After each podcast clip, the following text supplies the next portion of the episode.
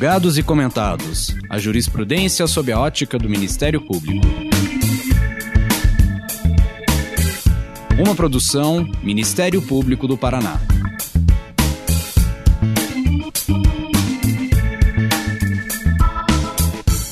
Olá, estamos começando mais um episódio do Julgados e Comentados.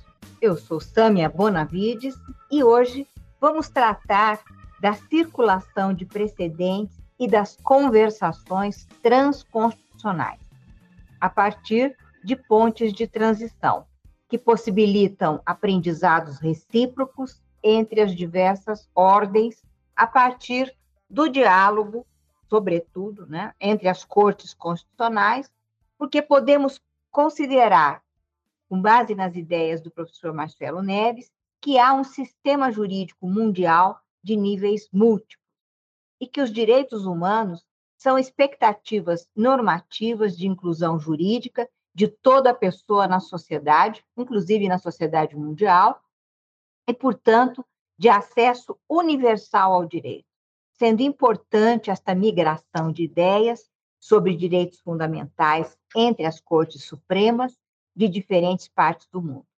Para tanto, nós vamos contar com a participação da Cristine Petter, professora de Direito, assessora jurídica no Supremo Tribunal Federal, do ministro Luiz Edson Fachin. E, para isso, ao compararmos os sistemas jurídicos dos países, é possível identificar semelhanças e diferenças. Isso permite aprimorar a compreensão de cada um, principalmente porque o direito é autopoético e autorreferencial, sendo que as comunicações jurídicas, como operações do sistema de direito, possuem dupla função: ser fatores de produção e de conservação das estruturas do próprio sistema jurídico. Nesse quadro, também a gente pode falar numa razão transversal, naquilo que nos auxilia a transcender os limites tradicionais do direito e incorporar aspectos fundamentais de outras áreas do conhecimento. São questões, então, que precisam de reflexões muito profundas, e elas vão além das reflexões que fazemos para fins interpretativos básicos do direito. Mas a evolução do sistema jurídico, cada vez mais, fazem com que sejam necessários estes ambientes, nos quais você, Cristine, tem transitado desde seu doutoramento e atividade acadêmica, bem como profissional, é, desenvolvendo isso ao longo dos anos. Eu quero dar as boas-vindas à nossa convidada. Cristine, seja muito bem-vinda. Muito obrigada, doutora Sâmia, que alegria estar aqui e poder partilhar um pouco dessa pesquisa que eu estava aqui tentando fazer as contas, já duram 15 anos, né? São 15 anos de estudos, investigações, curiosidades acerca daquilo que no meu doutoramento eu tive uma ousadia de dar um nome, né? A transjusfundamentalidade foi o nome que eu encontrei para numa expressão única. E aí talvez sob a influência da doutrina alemã e da língua alemã, né, que gosta dessas expressões que vão juntando partes de outras para dizer algo, então, a transjusfundamentalidade foi esse resultado de pesquisas que iniciaram ali pelo ano de 2005, 2006, que acabaram se consolidando num projeto de doutorado que eu apresentei em 2009 e em 2013 na tese de doutorado, né, que eu defendi perante a Universidade de Brasília sob orientação do professor Gilmar Ferreira Mendes. Então, esse é o início da história da transjusfundamentalidade, uma curiosidade de pesquisa muito genuína que vinha da minha graduação eu sempre estudei os direitos fundamentais, né, obviamente pela perspectiva nacional e do Supremo Tribunal Federal no primeiro momento, e aí, depois do meu mestrado, eu me dediquei a olhar os direitos fundamentais pela perspectiva internacional, porque era essa interseção entre direitos fundamentais e direitos humanos que me movimentava de forma mais original dentro daquilo que eu pensava sobre o direito, que eu trabalhava né, dentro da minha atuação como assessora jurídica aqui em Brasília. Eu sempre fui assessora de Tribunal Superior, comecei no Tribunal Superior do Trabalho, portanto, com direitos fundamentais sociais relacionados à vida e ao mundo do trabalho, e depois, desde 2005, no Supremo Tribunal Federal, assessorando diversos ministros, inclusive estive né, como assessora jurídica de duas presidentes, do ministro Gilmar e do ministro Peluso, trabalhando com a área internacional muito intensamente. Então, essa, essa minha pesquisa, isso que eu faço no plano acadêmico, sob a perspectiva teórica, filosófica, muitas vezes até epistemológica, né, tentando pensar que o direito pode ser conhecido através de uma nova visão de mundo, que é essa visão do mundo influenciado pela globalização e pela internacionalização de todos os assuntos, não só do direito, mas eu sou muito pé no chão, então eu gosto da prática. Então a minha atividade profissional também sempre esteve muito influenciada por essa visão do direito transconstitucional, que encontrou em Marcelo Neves, talvez o grande, né, o professor que é o grande interlocutor disso aqui no Brasil, titular de Direito Público da Universidade de Brasília, onde eu fiz toda a minha formação acadêmica, né? Eu passei 20 anos na UNB estudando sem parar os direitos fundamentais, né? Desde o meu primeiro semestre de graduação, eu descobri que eu queria estudar direito constitucional e os direitos fundamentais sempre foi meu capítulo preferido. E a partir disso, eu só eh, descansei quando eu defendi minha tese de doutoramento, e isso durou 20 anos. Então, essa é um pouco da minha biografia que mais interessa para esse papo, né, que eu espero seja leve. Ah, o tema não é um tema fácil, mas eu vou tentar tornar leve, porque envolve um pouco dessa minha história de vida. Né? Eu misturo o, o, o que eu chamo de etnografia, né, dentro da, das possibilidades metodológicas do que eu tenho pesquisado, falar em primeira pessoa, principalmente porque, como disse aqui em conversas anteriores. Essa semana, por ser a semana de comemoração dos direitos das mulheres, do direito da mulher à participação na política, do direito da mulher a ocupar os lugares no ambiente público e privado que ela quiser, e das mulheres poderem estar à frente do protagonismo né, desse, desse movimento que é, que, na minha visão, se chama constitucionalismo feminista, mas é o feminismo em todos os lugares, então, eu tenho aí alguns exemplos e algumas dicas, né, que vão talvez compartilhar com os universos de cada um e cada uma que estão nos escutando. E eu aproveito para dizer que o fato de ter uma mulher pesquisadora, profissional, é que possibilita essa perspectiva de que nós vamos tratar hoje transjustfundamentalidade um tema que você acabou de dizer que você mesma que inventou o termo, né? E, e assim, talvez se a gente tivesse um pesquisador homem, né, ele não tivesse essa visão a respeito de como é que isso se aplica para um grupo, um grupo social importantíssimo, né, mas que é, é em muitos aspectos minoritário em aquisição de direitos, por exemplo. Essa perspectiva da mulher a mulher pesquisadora, a mulher acadêmica, a mulher profissional, olhando né, para esse universo feminino que precisa ainda, vamos dizer assim, de mudanças culturais, mudança na interpretação jurídica e mudança na aplicação do direito mais consentânea e mais de acordo, vamos dizer assim, com o nosso avanço civilizatório. Eu agradeço você e vamos esperar ávidos para esse, por esses exemplos, né?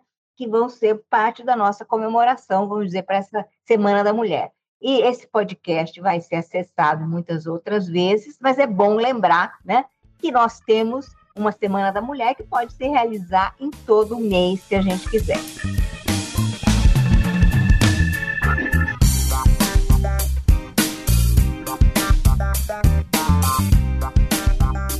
Quando há um diálogo transnacional sobre direitos fundamentais, entre as cortes supremas, a gente pode começar a compreender o conceito de transjustfundamentalidade.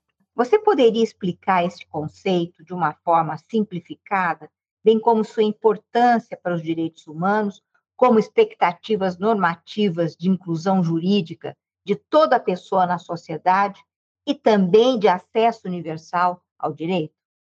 Doutora Sam, é muito legal quando a gente começa a estudar um tema porque o acadêmico, a acadêmica, isso, obviamente, a questão de gênero não influencia, que seja vocacionado para a pesquisa, ele vai simplesmente fazendo brotar de um eixo temático de seu interesse os temas que estão à espera de reflexão, de conceituação, de organização sistemática na própria sociedade.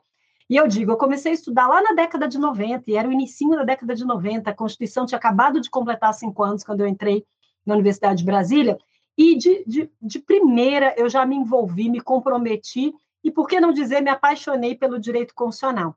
E dentro do direito constitucional, eu nunca tive dúvidas de dizer que o meu capítulo preferido era o capítulo dos direitos fundamentais. Mas eram direitos fundamentais que ainda não tinham qualquer tratamento teórico sistematizado. A gente tinha poucos livros. Imagina, estávamos acabando de sair de um período de exceção democrática, de ditadura militar. Então, os direitos fundamentais não eram tratados de forma ampla e restrita, livre, com todas as possibilidades teóricas, metodológicas, dogmáticas, que hoje um estudante de direito, quando começa, ingressa num curso de direito, tem.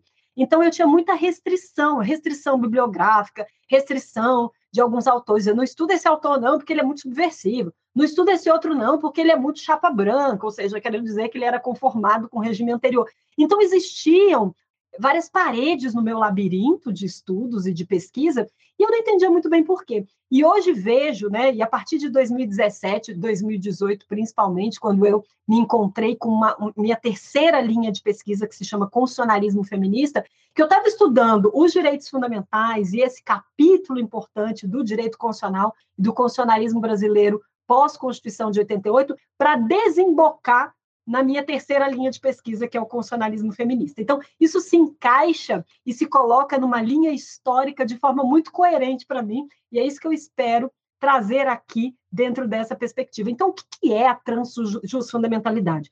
Foi a minha intuição primeira de que os direitos fundamentais não se concretizam apenas num Estado-nação, ou seja, sob as fronteiras de um único país. Quando eu estou falando de liberdade de expressão, ou quando eu estou falando de liberdade religiosa, ou quando eu estou falando de uh, políticas afirmativas para a inclusão de minorias ou para a inclusão de maiorias, como é o caso das mulheres que não têm representatividade na aquisição de dire... para aquisição de direitos, eu estou falando de problemas que perpassam as fronteiras nacionais. Então, essa minha intuição de que os direitos fundamentais precisavam de um diálogo entre cortes e aqui o meu recorte, na pesquisa acadêmica, a gente tem que fazer recortes para dar conta dos prazos, né? O meu recorte de que seriam diálogos entre cortes constitucionais dos países foi simplesmente para viabilizar a minha pesquisa de que os direitos fundamentais precisavam de algum tipo de transnacionalidade, e aí as cortes estrangeiras foi o elemento institucional metodológico que eu encontrei para é, a concretização nacional desses direitos, ou seja, num Estado-nação, é preciso ultrapassar as fronteiras daquele próprio Estado, da institucionalidade daquele próprio Estado, para que a gente possa conformar o âmbito de proteção dos direitos fundamentais para uma determinada comunidade nacional. E essa minha intuição se transformou né, na, na tese principal da minha tese de doutorado. Por quê? Porque quando a gente fala de liberdade de expressão, quando a gente fala de direitos fundamentais das mulheres ao exercício do poder político, né? Que não é apenas ser candidata, é ser candidata e ter capacidade para ganhar eleições. Portanto, ela precisa de financiamento, ela precisa de fomento para campanhas eleitorais eficientes, ela precisa do apoio institucional dos partidos políticos para que as candidaturas femininas sejam em número suficiente a passar pelo crivo da própria sociedade na hora das suas escolhas democráticas pelo voto né, direto. Então, a gente tem muitos elementos que conduzem ao exercício de direitos a partir da perspectiva dos direitos fundamentais. Então, chama, chama muito a atenção que a minha primeira intuição, que foi lá pesquisar os direitos fundamentais, ainda na minha dissertação de mestrado, depois na minha tese de doutorado, ampliar isso para o mundo internacional, tenha é, calhado de caber na minha terceira sempre a última é, acaba sendo a mais empolgante, né? Eu continuo pesquisando direitos fundamentais, continuo pesquisando direito comparado, né? Primeira e segunda linhas de pesquisa, mas a terceira, que é o constitucionalismo feminista, que tem mais levado a atenção e energia acadêmicas que tem para o ambiente da transjusfundamentalidade. Que ambiente é esse? Para pesquisar o direito das mulheres, eu preciso conhecer a realidade das mulheres brasileiras e de todo mundo, porque são problemas comuns que nos coloca à disposição. O direito à representação dos parlamentos, o direito a cotas e vagas destinadas especialmente a mulheres nos partidos e nos parlamentos, o direito a financiamento de campanhas de mulheres para todos os cargos, o direito à participação de mulheres no mercado de trabalho em igualdade de condições com os homens, né? Isso é direito à igualdade de salário, direito à igualdade de participação nas listas para política. Então, a transjustamentalidade é, em palavras muito simples, esse encontro do direito constitucional com um, um paradoxo da própria é, existência do, da Constituição como um documento jurídico-político do Estado-nação. A Constituição não dá conta dos seus próprios direitos fundamentais e precisa de um diálogo entre cortes, entre parlamentos, entre poderes executivos, enfim, entre estados, daí o transconstitucionalismo, né? diálogos entre estados, para fomentar uma concretização adequada para a nossa realidade. Ao olhar os exemplos dos estados estrangeiros, as decisões das cortes estrangeiras, as decisões dos parlamentos estrangeiros, nós podemos identificar aquilo que é essencial, que é imprescindível para o reconhecimento de direitos do nosso próprio país. Isso é a transjusfundamentalidade.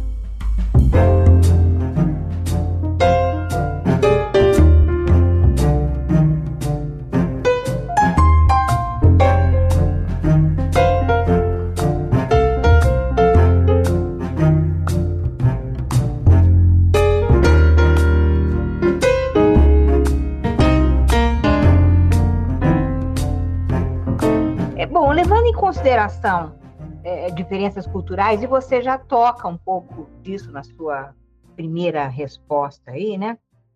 É, é, há diferenças entre os países, mas você precisa saber como é que as coisas acontecem lá, parece que acontece da mesma forma que aqui, mas para a gente aplicar aqui, em razão de ser uma, uma sociedade orientada, né? É, orientada, organizada de uma forma diferente, que tem diferenças culturais, também, né? Como é que é, as normas fundamentais que possuem seu significado, suas interpretações, como isso se aplica ou como tem adequação à transjustfundamentalidade, mas como é que é isso no impacto numa cultura diferente, num diferente sistema jurídico, num diferente ambiente cultural? Há desafios a serem vencidos ainda, e isso interfere na soberania dos estados e na autonomia dos sistemas jurídicos nacionais? Hoje, Cristine, na sua opinião, nós ainda podemos falar em autonomia jurídica? Há limites para isso? Essa é a pergunta fundante da, da minha pesquisa né, e daquilo que me conduziu a trabalhar essa, essa questão da transjustfundamentalidade. Ou seja, eu vou ter que abandonar as premissas, os dogmas, né, por que não dizer os pontos de partida do direito constitucional para dizer que os direitos fundamentais necessitam, ou seja, obrigatoriamente precisam estar abertos no momento da sua hermenêutica, no momento da sua concretização a outras experiências, e qual é o preço disso em termos de teoria geral do Estado? Ou seja, nós aprendemos em teoria geral do Estado que a soberania é elemento constitutivo do próprio conceito de Estado de Direito, do Estado-nação, tal como conhecemos a partir das evoluções liberais do final do século XVIII, americana e francesa principalmente, mas não só.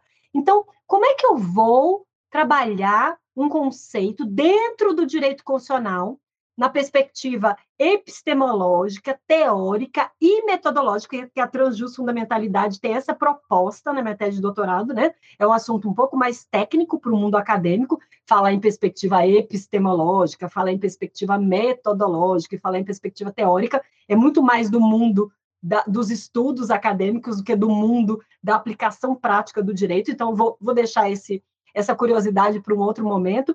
Então, no mundo da vida do direito, da operabilidade do direito, da dogmática, do direito processual e até do senso comum jurídico, por que não dizer, onde que eu vou convencer as pessoas de que elas devem buscar decisões estrangeiras, ou seja, de outras cortes constitucionais, decisões internacionais, ou seja, de acordos multilaterais que geram tribunais regionais, como é o caso da Corte Interamericana de Direitos Humanos, ou do Tribunal Europeu de Direitos Humanos, por que, que eu vou convencer os ministros do Supremo, os juízes do STJ, os magistrados do Brasil todo, membros do Ministério Público, defensores das defensorias, a irem atrás né, desses ordenamentos, dessas, dessas premissas dogmáticas no estrangeiro, para compor aquilo que é âmbito de proteção que é concretização pura dos direitos fundamentais no país. Eu não quebro com esse elemento da soberania do meu país. Por que, que eu preciso? Há estudos, inclusive, muito sérios dentro dos Estados Unidos e da Suprema Corte Americana de juízes debatendo se devem ou não abrir mão da sua soberania em matéria de direitos fundamentais, porque isso seria uma quebra daquilo que o povo constituinte deu a eles como poder de jurisdição constitucional. Há um diálogo célebre entre dois magistrados da Suprema Corte americana que fazem esse debate. Não seria uma quebra da própria confiança democrática que o povo americano nos deu, a gente ir em busca de precedentes estrangeiros para fundamentar a nossa interpretação sobre direitos constitucionais e fundamentais dos nacionais? Né? Então, essa é uma dúvida fundante e ela é essencial para o debate sobre transjustamentalidade. Eu, obviamente, no começo passei mais de cinco anos, talvez todo o meu período de doutorado, para ter algumas premissas que me permitissem uma, uma, um, discurso ou uma dissertação com alguma confiança e certeza sobre a resposta de que não precisamos abrir mão da soberania nacional para os diálogos transjus fundamentais. E por que eu digo isso? Porque ao ir como experiência prática as decisões estrangeiras, a legislação estrangeira, até a doutrina estrangeira, ou as decisões internacionais, que são das cortes internacionais, a eventualmente tratados e convenções, que são normas ou né, soft law, espalhado aí pelo mundo afora, internalizados ou até não internalizados no Brasil, como fundamentos dogmáticos de uma decisão que está interpretando, concretizando direitos fundamentais no âmbito nacional, como é o caso de decisões do Supremo Tribunal Federal, eu estou apenas reconhecendo com mais intensidade com mais essencialidade aquilo que é brasileiro. Nós não estamos propondo transposição, nós não estamos propondo cópia de sistemas ou de decisões ou de normativas. O que nós propomos a partir da transição da mentalidade, e aí teve um método que me ajudou a fazer isso, que se chama diálogos ou migrações de ideias.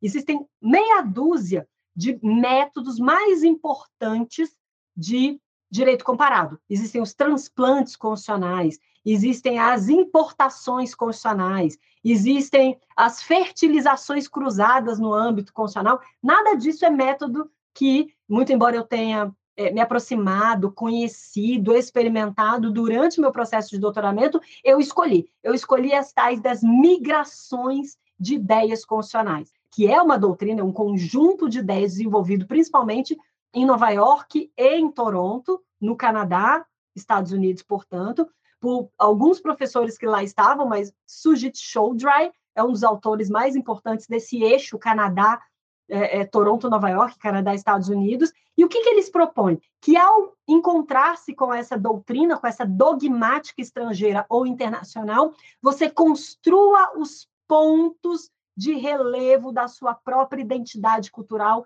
em termos de comparabilidade jurídica. O que isso quer dizer para os direitos fundamentais? Ao conhecer como o estrangeiro, o diferente, o outro, define, concretiza, registra constitucionalmente os seus direitos fundamentais, nós podemos dizer o que é que o brasileiro tem de essencial, de próprio, de identitário nesses direitos fundamentais. Então, eu não copio, ao fazer essas migrações, as ideias vão e as ideias vêm, elas são fluidas. Isso me permite que eu não queira copiar sistemas. Eu estou numa faceta de criação de sistema. Eu vou concretizar originalmente direitos fundamentais no Brasil a partir dessa provocação do outro, do diferente, do estrangeiro, do internacional. Essa é a novidade da transfundamentalidade, né? Os sistemas são sistemas fluidos que vão, mas eles não vêm com dogmática, com vinculação. Eles vêm como elementos de criação de identidade própria. Essa é a ideia da transfundamentalidade.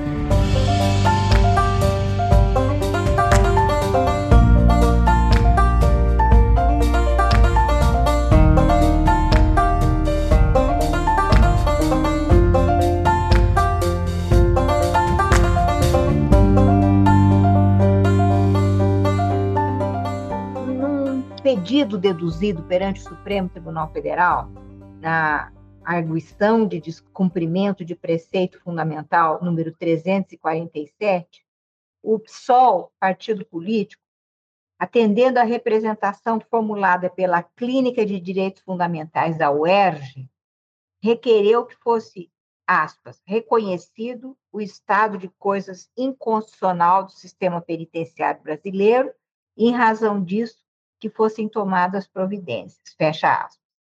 A intervenção da jurisdição constitucional em casos que representam falhas estruturais, por exemplo, em políticas públicas, direcionadas à proteção de direitos fundamentais, é fato em países como Índia, Colômbia e África do Sul. Como esse caso, essa ADPF 347, é, representa a aplicação dos princípios da transjustfundamentalidade. Qual é o potencial disso para mudanças efetivas na nossa realidade jurídico-social?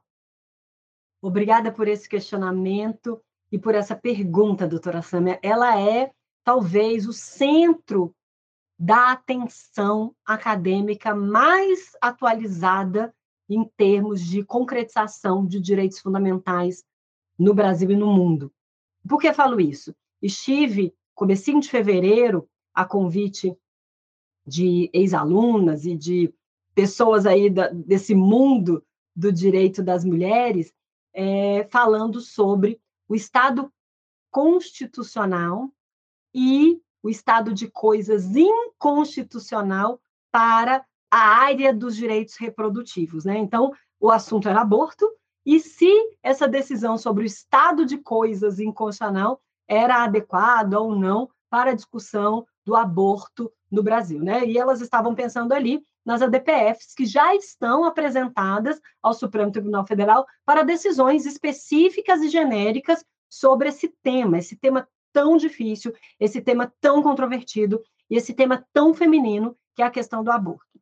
Então, é, essa pergunta sobre o estado de coisas inconstitucional e a ADPF, em que ele primeiramente, originalmente, foi transformado numa decisão judicial aqui do Supremo, utilizando os exemplos né, da Colômbia, da África do Sul, ele, ela é uma pergunta muito importante. Por quê? Eu fiquei refletindo, desde que recebi o convite final do ano passado até fevereiro, sobre qual era a interseção disso tudo com a transfundamentalidade.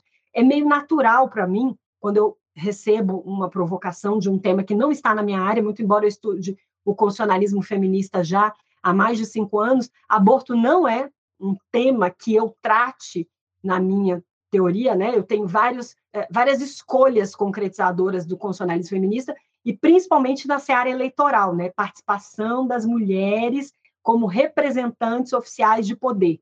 Então, a minha pesquisa é muito mais voltada para o direito eleitoral feminino do que para o direito né, existencial e é, reprodutivo, como é o caso do próprio aborto.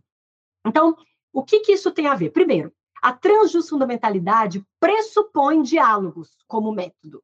É por isso que eu fui atrás dos métodos de direito comparado e me agarrei naquele que mais oferecia a possibilidade de utilizar a metódica dialógica, que é a metódica dos diálogos, como pano de fundo para dar uma resposta como a anterior que eu dei à senhora. Então, o que, que o estado de coisas inconstitucional, o mundo contemporâneo do estado constitucional forte, né? O Supremo Tribunal Federal parece, como Corte Constitucional, que tem se metido em todos os assuntos da face da Terra. Isso alguns chamam de neoconstitucionalismo. Há muitas críticas a esse chamado ativismo judicial. Eu prefiro chamar de protagonismo constitucional do Supremo Tribunal Federal, mas isso também é um outro assunto, né? Para o outro podcast. Então, o que, que a gente pode falar sobre a transjustamentalidade enquanto um conceito ou uma forma de pensar epistemológica que exige diálogos e o estado de coisa inconstitucional. O estado de coisa inconstitucional é a metodologia dos diálogos constitucionais ou dos diálogos interinstitucionais sinônimos no direito constitucional contemporâneo. Né? O estado de coisa inconstitucional é, uma, é um método, na minha opinião, de decisão que materializa um método de decisão, igual interpretação conforme, igual declaração de inconstitucionalidade, o estado de coisa constitucional é um método de decisão que materializa os diálogos constitucionais, como teoria, como epistemologia, como filosofia do próprio direito. Então, se o direito constitucional está direcionado pela ideia de diálogos constitucionais, que são esses: o Supremo não é a última palavra. O Supremo não fala sozinho sobre o que é a Constituição. O Supremo não é o guardião único dos direitos fundamentais. Isso tudo está dentro de uma chamada teoria, teoria dos diálogos constitucionais. Por quê? Porque ele tem mais dois braços do poder do Estado que, com ele, devem dialogar, e, na minha opinião, em forma de tensão e conflito mesmo, né? porque o controle de convencionalidade, o controle de constitucionalidade, são momentos conflituais em que os outros poderes são chamados a dispor e a estar à disposição das normas internas, das normas internacionais, para controlar o limite da atuação uns dos outros. Dentro dessa perspectiva, o estado de coisas inconstitucional é um método em que o Supremo faz o quê? Ele fala: olha, isso aqui é inconstitucional, sim. Só que não adianta eu retirar a norma do ordenamento jurídico, eu dizer que a decisão administrativa ou a decisão do poder público é inconstitucional. Porque eu vou retirar isso e vou colocar o que no lugar? Muito embora nós já estejamos né, é, é, acostumados a falar de dever constitucional no Brasil, ao lado do direito constitucional, eu também tenho dever constitucional. Direitos fundamentais, deveres fundamentais. E isso gere obrigações que, inclusive, têm ações de omissão no nosso país. Eu tenho uma ação direta de inconstitucionalidade por omissão. Eu tenho mandado de injunção para resolver problemas quando o legislador não atua, quando o administrador não faz a política pública. Mas nessa seara não adianta o Supremo dizer: olha, aqui há uma omissão parcial e eu vou declarar todo o sistema penitenciário inconstitucional. Aqui é uma omissão parcial e o direito do aborto, que é admitido neste caso, naquele caso, que é criminalizado naquele outro caso, precisa de uma nova legislação. O Supremo não pode fazer isso sozinho. E aí ele usa o método do estado de coisa inconstitucional. O que, que o estado de coisa inconstitucional é enquanto técnica de decisão do direito constitucional, doutora Sâmia? É uma técnica que abre um diálogo, fala, olha, siga esses parâmetros, Poder Executivo. Poder Legislativo legisle sobre isso, ele abre um diálogo com os outros ramos do poder, do Estado, para que a decisão sobre a política pública específica, geralmente uma política pública difícil e complexa, possa ser implementada de uma forma mais adequada para aquele momento histórico. Então, as decisões do estado de coisas nos geram muitas inquietações. Primeiro, porque ela tira um poder judicial do Supremo Tribunal Federal. Que decisão é essa que não decide nada? que decide que o outro deve seguir diretriz. Melhor que o Supremo não tivesse esse poder, porque rebaixa a corte em relação a outros poderes que ele tem. Outros dizem assim: esse estado de coisas inconstitucional é só para aumentar o poder simbólico do Supremo Tribunal Federal de se meter em searas e que ele não é chamado constitucionalmente a se meter, como é o caso de organização e implementação de políticas públicas.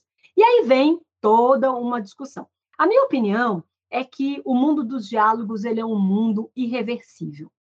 Ou seja, o poder do Estado vai ser exercido nessa encrenca que é dialogar, que reconhecer que o outro é diferente, mas tem que ser respeitado, que a premissa do outro, muito embora eu não concorde, tem que ser considerada dentro da minha linha argumentativa. Portanto, considerar que vivemos uma democracia plural, que é o que o artigo 1 inciso 5 do da nossa Constituição diz. O pluralismo político não está ali por um acaso.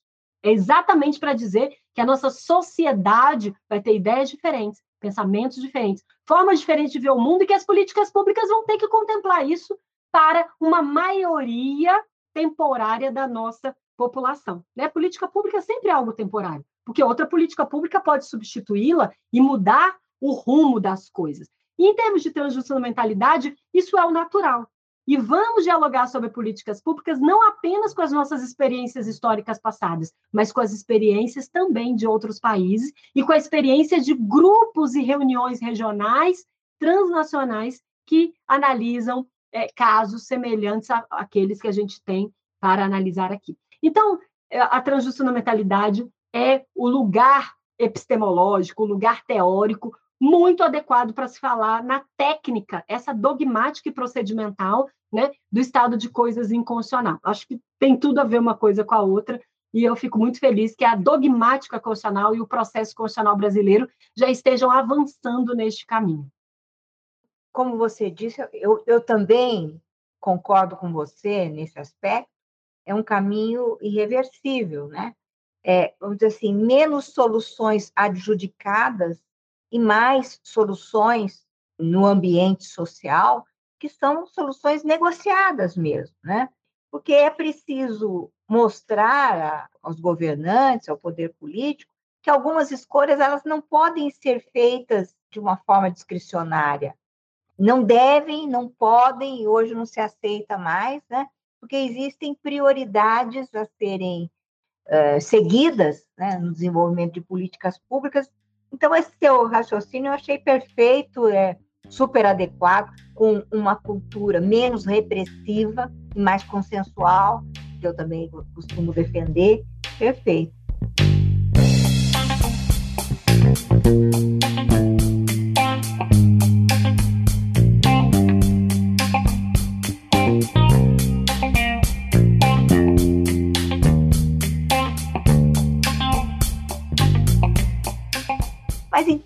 É uma pena, nós estamos nos encaminhando para o final, e agora, pensando na, na aplicação destes diálogos transnacionais em, em casos concretos, quais outros exemplos você pode citar sobre a aplicação da transjustfundamentalidade pelo Supremo Tribunal Federal? E aí, aproveitando né, que nós estamos na Semana da Mulher, e que, se você tivesse né, exemplos que é, fossem relativos ao constitucionalismo feminista, Cristine? Bom, agora é a parte da minha diversão, né? Eu falo que há trabalho, muito trabalho nesse mundo acadêmico, há muito trabalho no mundo dos, da operabilidade do direito, né? De fazer o direito constituir na realidade das coisas um Estado democrático de direito como que é a nossa Constituição, isso dá muito trabalho, dá trabalho para juiz, dá trabalho para o Ministério Público, dá trabalho para a Defensoria, dá trabalho para a sociedade civil, dá trabalho para todo mundo. Então, nesse mundo do trabalho, há um ponto sempre em que eu me divirto mais do que gasto energia, em que eu me sinto mais confortável de gastar as minhas horas do dia do que se eu estivesse lendo né, o melhor romance ou assistindo o melhor filme. E o constitucionalismo feminista tem me proporcionado horas de trabalho acadêmico e também, por alguma alegria do destino, de trabalho lá no tribunal, né, como assessora jurídica, é, de forma muito feliz, muito arraigada e regada por é, descobertas incríveis, é, curiosidades sem fim. O mundo do constitucionalismo feminista, que é o constitucionalismo que descobriu as mulheres. Doutora Sâmia, o constitucionalismo feminista é a coisa mais simples do mundo a gente descobre, como professora de direito constitucional, como acadêmica de direito constitucional, que as mulheres foram excluídas do que é Constituição, do mundo do constitucionalismo, desde a origem, desde as revoluções americana e francesa. E daí nós temos a doutora Abigail como um grande exemplo, mulher do presidente John Adams, Abigail Adams, falando: olha, se vocês não contemplarem as mulheres isso aí, nós vamos fazer uma revolução, a gente não vai aceitar nunca essa Constituição. E os Estados Unidos avançou um pouquinho a partir dessa pressão de uma mulher muito participativa que não aparece nos livros de história, como Abigail Adams, mas que foi decisiva para que o direito constitucional americano já partisse de uma ideia de igualdade de gênero, mas que só veio a ser efetivamente colocada no papel como um direito fundamental básico, que é o direito ao voto, no século XX, 1919 as mulheres norte-americanas passaram a ter direito ao voto. Então, só para mostrar que o constitucionalismo feminista não é um ativismo constitucional que quer reconhecer as mulheres como superiores, ou as mulheres como mais eficientes, ou as mulheres. As mulheres são iguais. E elas merecem igualdade de tratamento. Está no artigo 5 primeiro, que a nossa Constituição de 88 é uma Constituição feminista. E eu vou dizer para a senhora um dado que é muito relevante para a construção dos direitos fundamentais em geral e para a construção do sistema de direitos humanos e fundamentais das mulheres no Brasil e no mundo. Só há possibilidade de concretizar na realidade das coisas, seja dos mundo, do mundo desenvolvido, seja do mundo subdesenvolvido. Eu sei que nem se fala mais assim, mas eu ainda sou da época né, em que, quando o Estado não dá direitos em igualdade de condições para a maioria dos seus cidadãos, eu estou falando de subdesenvolvimento, porque o desenvolvimento não pode contemplar isso naturalizando que alguns tenham tudo e até o mais avançado do mundo e outros não tenham nada, nem o básico para viver. Isso, para mim, não pode ser conceito de desenvolvimento, ainda que você tenha excelente PIB, ainda que você tenha excelentes indicadores da economia, ainda que você tenha tudo de melhor né, no avanço estatístico aí dos parâmetros do direito da, do mundo da economia, Eu falo em subdesenvolvimento quando eu tenho crianças na rua, quando eu tenho mulheres lutando pela sua sobrevivência sozinhas, quando eu tenho a população LGBTQIA+, tentando sobreviver. A dignidade mínima é o direito à vida dessas pessoas. E aí eu posso te dizer que a construção desses direitos fundamentais por uma Suprema Corte passa por um protagonismo constitucional que precisa de uma consciência de que o constitucionalismo é efetivamente para homens e mulheres. Só para começar. Só para começar. Porque as mulheres, elas nunca vêm como uma população ou uma, uma estatística que carrega essa característica sozinha. Quando a mulher chega, ela chega no grupo dos excluídos. Então, o feminismo já é uma teoria, uma doutrina, uma metodologia que se acostumou e naturalizou, isso é muito bom. E né, só na terceira geração do feminismo nós descobrimos isso. O feminismo vem junto com exclusões relacionadas a gênero, a orientação sexual, a nacionalidade, a hipossuficiência econômica e a periferias culturais. Então, o feminismo é algo que é grandioso, né? ousado demais. Mas talvez porque nós somos a maioria numérica da população e nós olhamos para todos aqueles que são excluídos junto conosco. Então, a partir do direito à mulher, aos seus direitos fundamentais, às suas inclusões numa sociedade de excluídos, a mulher vem junto com várias interseccionalidades. É por isso que nós falamos de gênero, de orientação sexual, de raça, de indicadores econômicos e de periferias culturais quando nós estamos falando das mulheres. Então, quando eu falo do constitucionalismo feminismo e da inclusão, eu estou falando de uma inclusão gigantesca. Mas é muito legal, por quê? Porque as decisões sobre direitos fundamentais das mulheres e o Supremo é um tribunal que tem muitas decisões especificamente para mulher, sexo biológico e gênero feminino, mas também tem muitas decisões que fazem parte desse universo que são para outras populações, decisões que envolvem raça, decisões que envolvem populações hipossuficientes que não têm voz porque são minoritárias dentro das suas condições de representatividade política e de periferias culturais, como é o caso de liberdade religiosa africana. Né? Tudo isso está dentro do mesmo pacote do constitucionalismo feminista. Mas, para simplificar, eu vou falar de direitos das mulheres. Quando nós falamos especificamente no direito à licença maternidade, quando nós falamos especificamente do direito da mulher gestante ter um adiamento num concurso público, porque ela não consegue fazer a prova física logo depois do parto, porque ela não vai estar em igualdade de condições de passar no mínimo necessário por conta de uma condição física temporária dela, que é o puerpério. É, quando nós falamos de direitos das mulheres, há uma jornada de trabalho diferenciada em virtude de condições femininas que a própria sociedade elegeu como diferenciadoras, ou de direitos previdenciários que privilegiam o tempo de contribuição da mulher em relação ao do homem, também pela existência cultural de divisão sexual do trabalho que pesa sobre a mulher uma série de atividades que não são destinadas aos homens, e assim sucessivamente. Né? É, é uma decisão que eu considero muito, muito importante do Supremo Tribunal Federal, é uma decisão sobre imposto de renda sobre as pensões alimentícias. Em princípio, essa decisão é uma decisão neutra, pode receber pensão alimentícia homens e mulheres.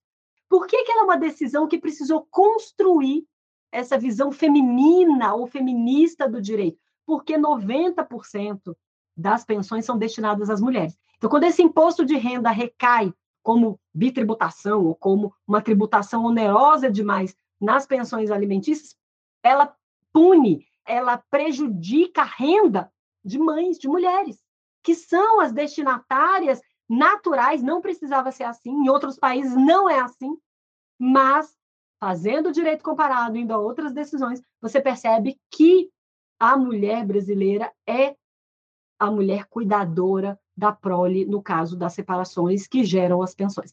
Então, existem vários assuntos que nós precisamos olhar para o estrangeiro. Será que em todos os países estão assim? Será que a legislação de imposto de renda sobre pensões em todos os países é assim? Será que as legislações sobre participação de mulheres em puerpério em prática desportiva ou em concursos públicos que exijam prova física, são assim. Então, a construção desses direitos fundamentais precisam passar pelo olhar do outro país. porque a história do nosso país vai nos dar um conjunto vazio.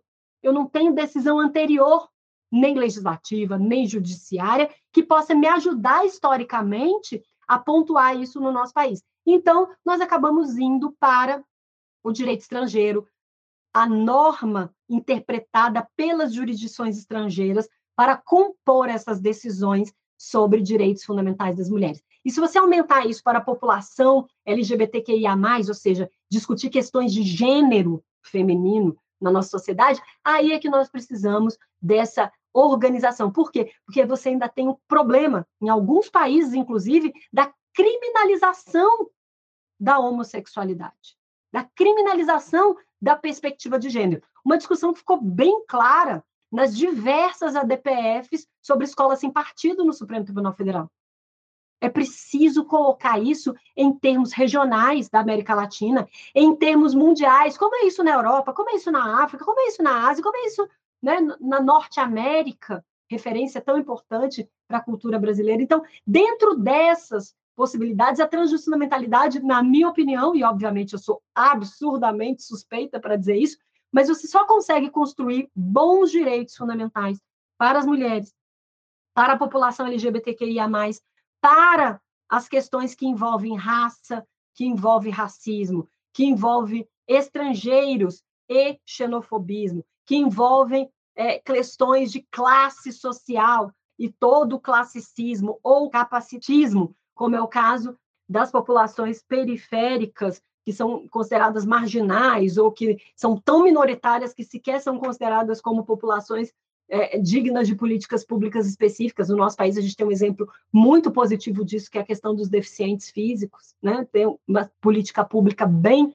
numerosa né, de direitos e de reconhecimento de dignidade dessa população no seio da nossa comunidade plural, e assim vai. Então, a transjustamentalidade me traz esse sentimento gostoso de que vai servir aquilo que eu acredito como constitucionalismo, que é o constitucionalismo feminista, que é esse que se preocupa, sim, com 52% da população que ficou excluída do constitucionalismo clássico, do constitucionalismo tradicional, e tudo bem, com a voz feminina que é forte, potente, competente, produtiva no direito constitucional mundial e que não está nenhum streaming de direito constitucional, nenhum congresso de direito constitucional, doutora Sema, em nenhum livro referência de direito constitucional do mundo todo estão as mulheres. Então, essas mulheres precisam gritar para serem ouvidas, precisam fazer publicações escandalosas para estarem na mídia, para estarem nos streamings, para estarem nesse lugar de destaque quando falamos em direito constitucional mundial. E é por isso que as decisões transjus fundamentais são tão importantes para as mulheres, porque sem unir os esforços, um pouco da Colômbia, um pouco da África do Sul, um pouco do Canadá, um pouco da Espanha, um pouco da Austrália, nós não conseguimos chegar à concretização desses direitos de forma ótima no nosso país. Olha, está sendo uma aula maravilhosa, um conteúdo excepcional para a reflexão, principalmente para mulheres que têm esse interesse. Eu tenho muitas alunas e elas sempre que vêm me procurar para trabalho de conclusão de curso e também na pós-graduação, né? Sempre é, os temas são na área das mulheres. Eu acho isso tão bonito. São jovens, então eu, percebo assim é um número grande mesmo e me procuram porque é, acham que é mais adequado me procurar, porque eu, eu, eu, divulgo que eu oriento nessa área e tudo mais, né? mas nós estamos despertando consciência. Só que o, o que nós ainda sofremos em ver é isso que você acabou de pontuar. Nós fomos alijadas desse espaço por um longo tempo, tem muito ainda para a gente, é, enfim, vencer, né? para nós é, chegarmos àquela igualdade. E o que mais eu acho que é difícil de observar é que nós temos aí um, um grupo de mulheres, que são aquelas sobre, sobre as quais recaem de uma forma maior essas dificuldades, que vão ter que sofrer um longo tempo ainda, e não deveria ser assim. A sociedade deveria ser mais inclusiva para as mulheres há um longo tempo, porque, como você mesma disse, né, primeiro se assegura nos textos constitucionais, muitos anos, anos depois a gente consegue a concretização, mas essa é a nossa luta.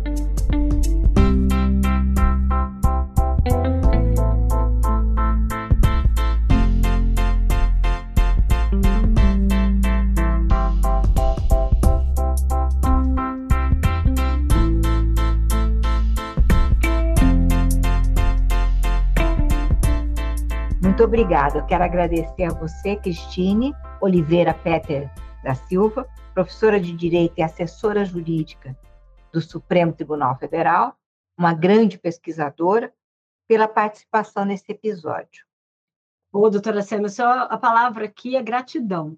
Né? Temos aí uma luta coletiva, e é muito interessante nas minhas uh, pesquisas um resultado que eu sempre gosto de compartilhar quando eu estou falando daquilo que é ser mulher, pesquisadora, constitucionalista no século XXI.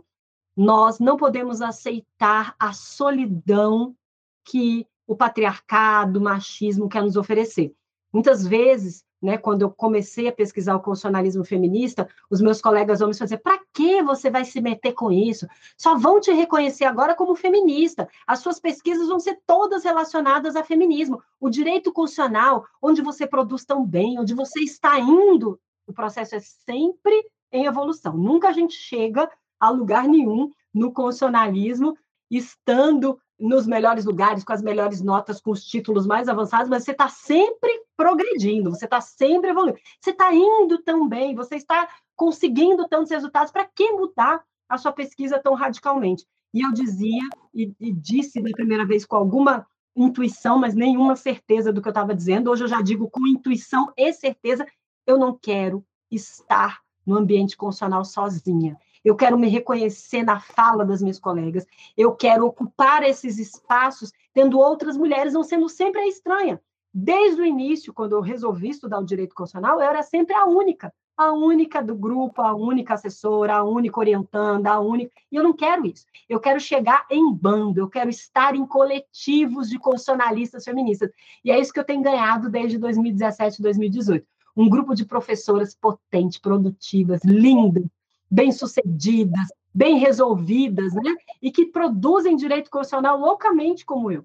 Isso é muito bacana. É isso que eu deixo como recado para esse episódio tão especial desse podcast que discute. E eu fiquei muito feliz porque vocês quiseram discutir o meu tema, né? Nós aqui levamos para o constitucionalismo feminista, mas porque nós quisemos, eu e a doutora Samia falar disso, mas nós podíamos ficar na dogmática constitucional, na técnica constitucional, no que isso representa para a doutrina sobre os diálogos institucionais. Então, a gente não precisa deixar de ser a profissional competente na dogmática que a gente escolheu para escolher estar no mundo com essa consciência feminista. Então, esse é o recado que eu gostaria de deixar aqui hoje, doutora Samia.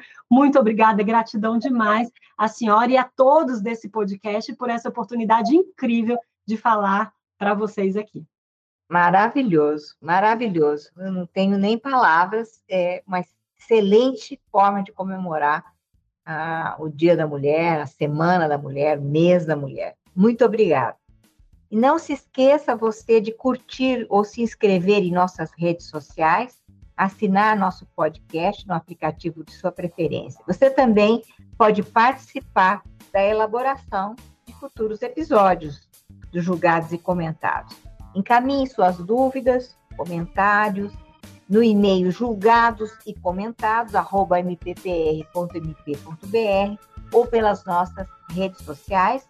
Muito obrigada e até a próxima. Uma produção Ministério Público do Paraná.